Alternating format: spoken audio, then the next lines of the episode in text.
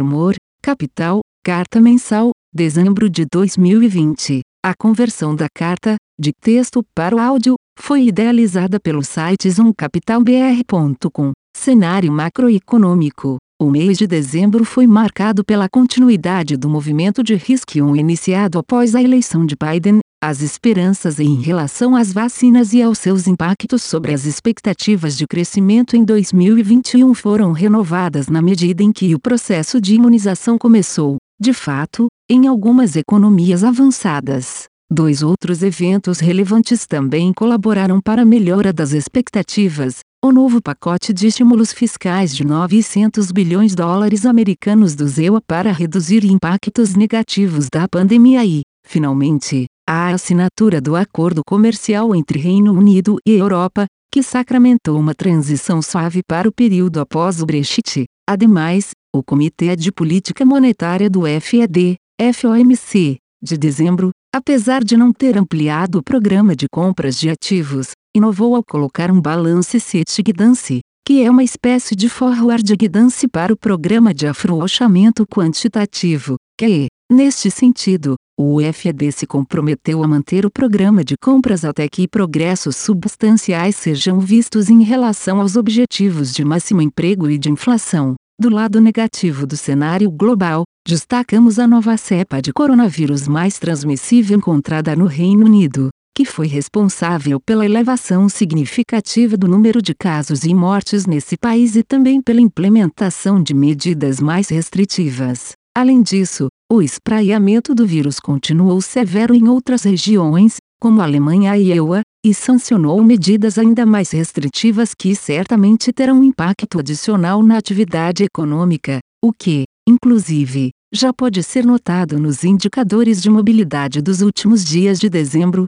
que mostraram importante retração e, em janeiro, tiveram recuperação apenas parcial. Entretanto, ainda que dados de curto prazo da atividade mostrem arrefecimento na margem, a perspectiva menos incerta de 2021, em virtude das vacinas e dos estímulos monetários, pode garantir o apetite por risco nos mercados internacionais. No Brasil, aprovações relevantes foram feitas em dezembro em ambas as casas, tais como a LDO, que garante o funcionamento da máquina pública, o novo Plano Mansueto PLP 101-2020, que flexibilizou regras para adequação de estados e municípios com dificuldades financeiras nos regimes de recuperação fiscal, e a nova lei cambial. Já no último relatório de inflação, o BCB reiterou que, em breve, as condições para a manutenção do forward guidance não existirão mais, tendo em vista a convergência da inflação para as metas. Interessante que pela primeira vez o Banco Central divulgou a taxa neutra de juros utilizada nos modelos de inflação, que é de 3%, e explicitou que o hiato do produto se tornará neutro para a inflação em 2022. Essas duas informações em conjunto e a avaliação das projeções de inflação da autoridade monetária confirmam nossa percepção de que os juros precisarão iniciar o processo de convergência para a taxa neutra nos próximos meses. Em nosso cenário, a Selic começará a subir em maio e atingirá 4% no final de 2021 e 6% no final de 2022. Os dados recentes da atividade confirmam possível alta em torno de 2% do PIB no quarto trimestre. No entanto, assim como na Europa e no EUA, verifica-se uma forte queda na mobilidade nos últimos dias de dezembro, que foi apenas parcialmente recuperada nos primeiros dias de janeiro. Ou seja, essa retração na mobilidade certamente terá impacto relevante na atividade econômica de curto prazo, aqui e lá fora, em especial no setor de serviços,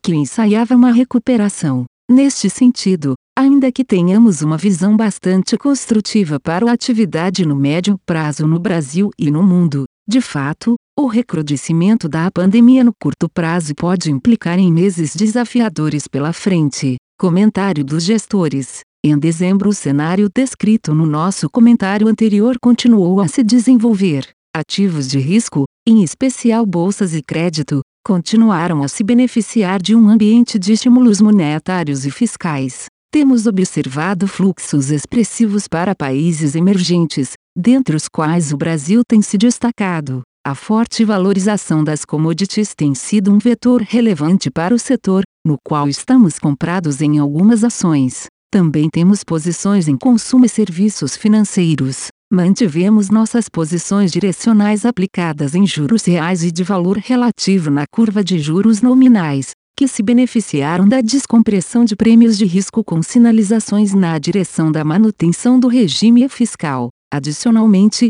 monitoramos os desenvolvimentos da Covid-19, que podem em um cenário adverso gerar pressões por mais pacotes de auxílio. Ademais, a evolução da agenda de reformas é de suma importância para os juros e para os demais ativos brasileiros. Fim. Armor Capital. A conversão da carta, de texto para o áudio, foi idealizada pelo site zoomcapitalbr.com. Aviso legal. É recomendada a leitura cuidadosa do regulamento dos fundos pelo investidor antes de tomar a decisão de aplicar seus recursos. A rentabilidade passada não representa a garantia de rentabilidade futura. A rentabilidade, quando divulgada, não é líquida de impostos. Fundos de investimento não contam com garantia do administrador, do gestor, de qualquer mecanismo de seguro ou fundo garantidor de crédito, FGC. Para avaliação da performance de um fundo de investimento, é recomendável a análise de, no mínimo, 12 meses.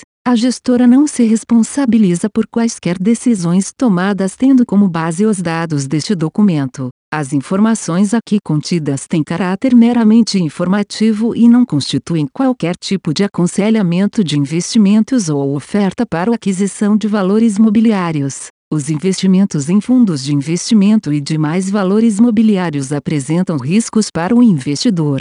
Os fundos de ações com renda variável podem estar expostos a significativa concentração em ativos de poucos emissores, com os riscos daí decorrentes.